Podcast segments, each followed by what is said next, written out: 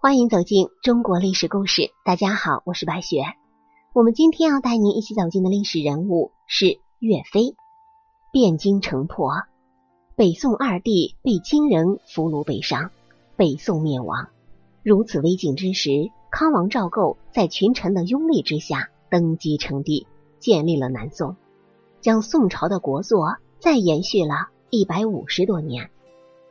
对于南宋朝廷，后人更多的印象是偏安一隅四个字，统治者不思进取，士大夫阶层在富庶繁华的江南美景中醉生梦死。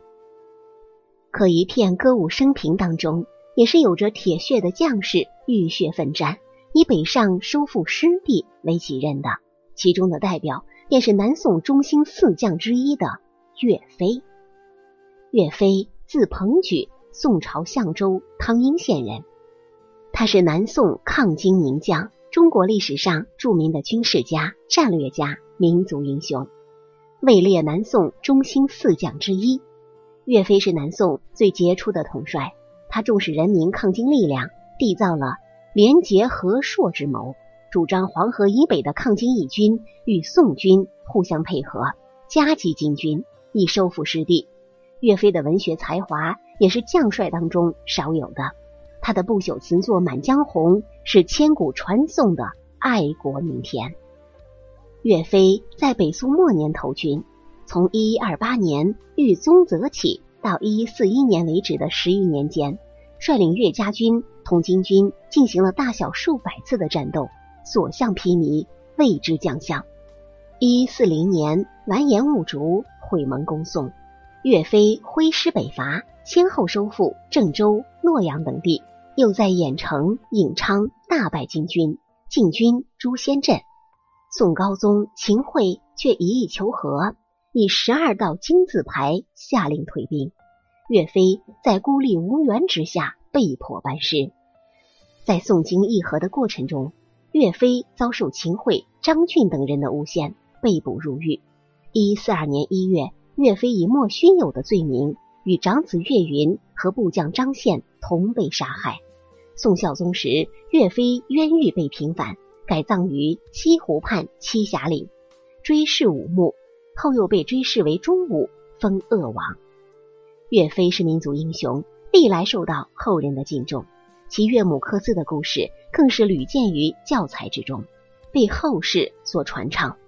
从北宋末年投军，一直到后来被秦桧诬陷丢了性命，岳飞经历了大大小小数百次的战斗。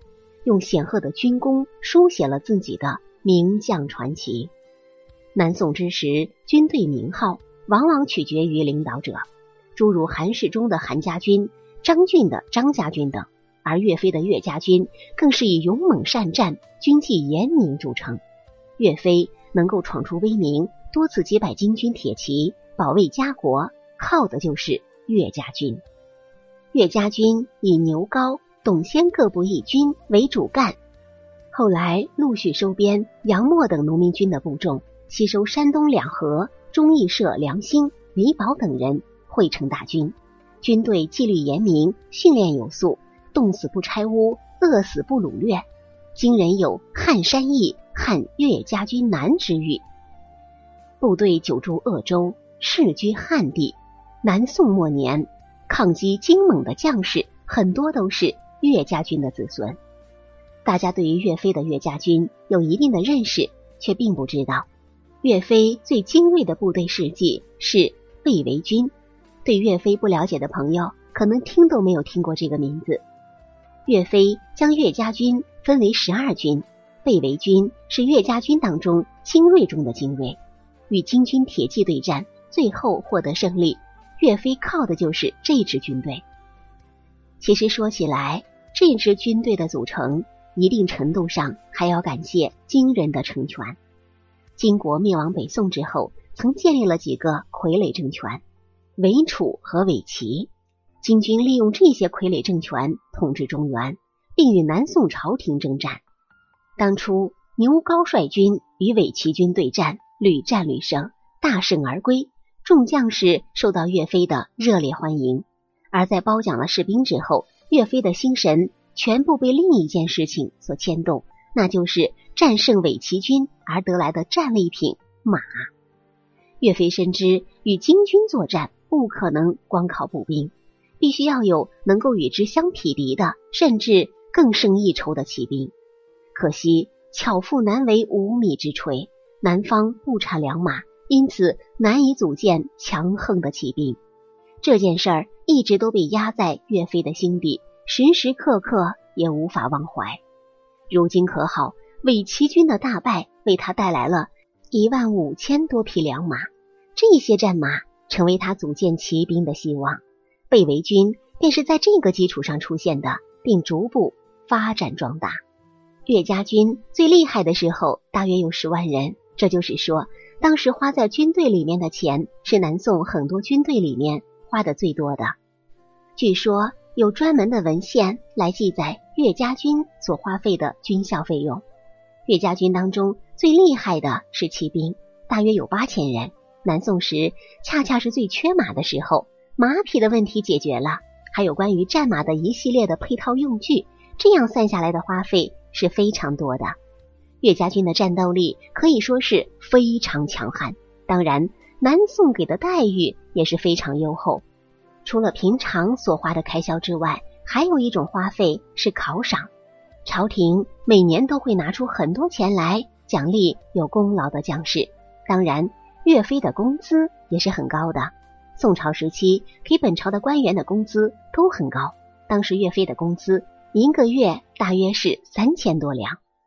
对于岳家军的军需。南宋这个虚弱的朝廷几乎是耗尽了国家的财富，并且当时还下令各个县区每个月都要给岳家军各种各样的支持。当然了，岳家军的纪律也是非常严格的。如果说当时军队里的士兵敢抢普通老百姓的一分钱，就会被斩首。而且岳家军当时不克扣工资，所以士兵们都非常的爱戴老百姓。在古时候有这样一种说法。辫子军不满万，满万不可敌。然而岳飞却靠着被围军大破金军，连金军的骑兵精锐拐子马也在被围军下失色。在郾城一战中，被围军让金兀术叹息说：“自海上起兵，皆以此胜，惊已矣。”被围军的强大由此可见一斑。云路漫超对于被围军赞扬有加。是这样说的：韩越兵由京，常食于军中，缴其勇健者，别至清随军，谓之被围。一入被围，诸军统之而下，与之抗礼，犒赏异常，勇健无比。凡有歼敌，遣被围军，无有不破者。在《射雕英雄传》当中啊，有这样一个情节：成吉思汗在听郭靖说完岳飞的故事之后，感叹说。恨不早生百年，与这位英雄交手。今人对岳家军和蒙古军谁弱谁强的问题还有颇多的争论，但我宁愿投岳家军一票，因为蒙古军面对已经衰亡的金军，仍然不能速速胜之，常常在兵力占绝对优势的情况下，依然打得举步维艰。而岳家军面对鼎盛时期的金军，即使是在兵力处于劣势的情况下，依然能够战而胜之，战斗力之强大由此可见。更为重要的是，蒙古军是一群强盗，岳家军是一支为保家卫国而战的正义之士。以正义对邪恶，蒙古军怎能不败？如果成吉思汗早生百年，相信蒙古民歌当中也会有悲哀的歌唱：“汉山易，汉岳家军难。”好了，朋友们，本期的故事到这里就结束了，感谢您的收听。喜欢的朋友欢迎点赞转发，也欢迎您评论留言。下期我们将带您走进奸臣秦桧的故事。我是白雪，下期再见。